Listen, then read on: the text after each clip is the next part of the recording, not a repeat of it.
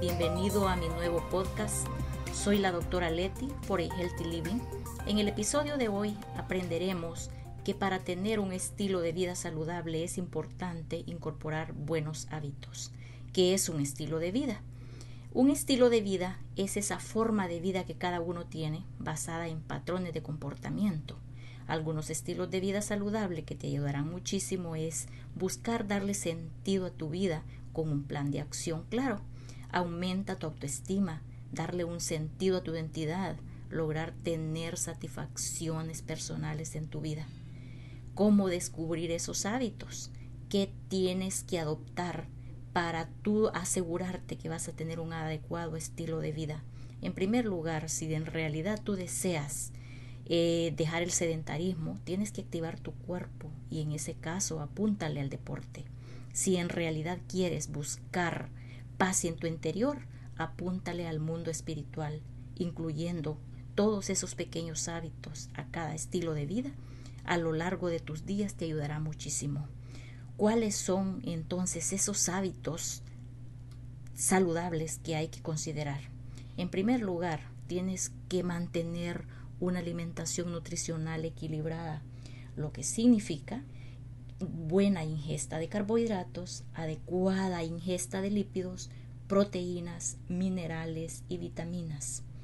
En segundo lugar, debes practicar continuamente ejercicio físico, esto te mejora la circulación sanguínea, potencia el corazón, fortalece los músculos y los huesos. Además, relaja tu mente, descarga tu tensión nerviosa y te ayuda a quemar calorías y a evitar en un futuro la ansiedad o evitar la depresión. Sostener un ritmo de sueño saludable es también muy importante mantener hábitos higiénicos adecuados y una buena hidratación personal. Evitar el consumo de alcohol, de drogas, de tabaco y el abuso de medicamentos, porque todos son perjudiciales para la salud. Disminuir el consumo de sal también es importante. Tener buena relación con el medio ambiente es sumamente importante. En este momento estamos viviendo una pandemia donde los casos se han ido incrementando bruscamente. Actualmente también existen tres cepas que son altamente contagiosas y esto está llevando a los hospitales a que pueden llegar al colapso e incluso a que el personal no te pueda atender en un caso de emergencia. Por eso es importante que te cuides, la prevención es sumamente importante quédate en casa. Usa siempre la mascarilla, en especial la mascarilla N95. Mantén la distancia social. Lávate las manos con frecuencia. Y no te rindas.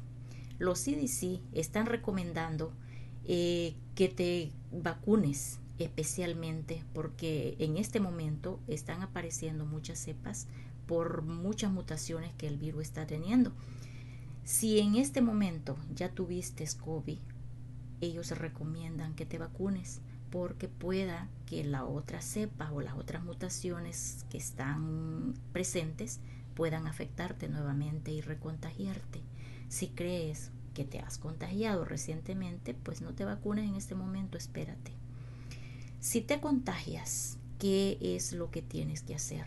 En primer lugar, quédate en casa si los síntomas son leves, no necesitas visitar un hospital. En segundo lugar, aíslate en un solo cuarto. Mantén en movimiento tu cuerpo para evitar que haya formación de coágulos en los miembros inferiores. También limpia las superficies constantemente. Quítate la ropa y lávala inmediatamente. No la sacudas antes de ir a ponerla a la lavadora. Toma líquidos abundantes, es sumamente importante mantenerse bien hidratado. Controla la temperatura corporal. También repórtate al trabajo. ¿En qué momentos es importante que te vayas al hospital? Solamente visita al hospital si tu condición es más grave. ¿Cuáles son los síntomas primordiales que tienes que evaluar para visitar un hospital? si tienes falta de aire, si tienes dolor de pecho o si el oxígeno es menor de 92, tienes que visitar el hospital. Por el momento la prevención es sumamente importante. Quédate en casa. Contribuya, ayuda al que el sistema de salud no vaya a colapsar. Espero que estas recomendaciones te sean útiles para proteger su salud y te veo en mi próximo podcast donde estaremos hablando de cosas muy importantes y de temas de tu interés. Te espero en el próximo. Gracias.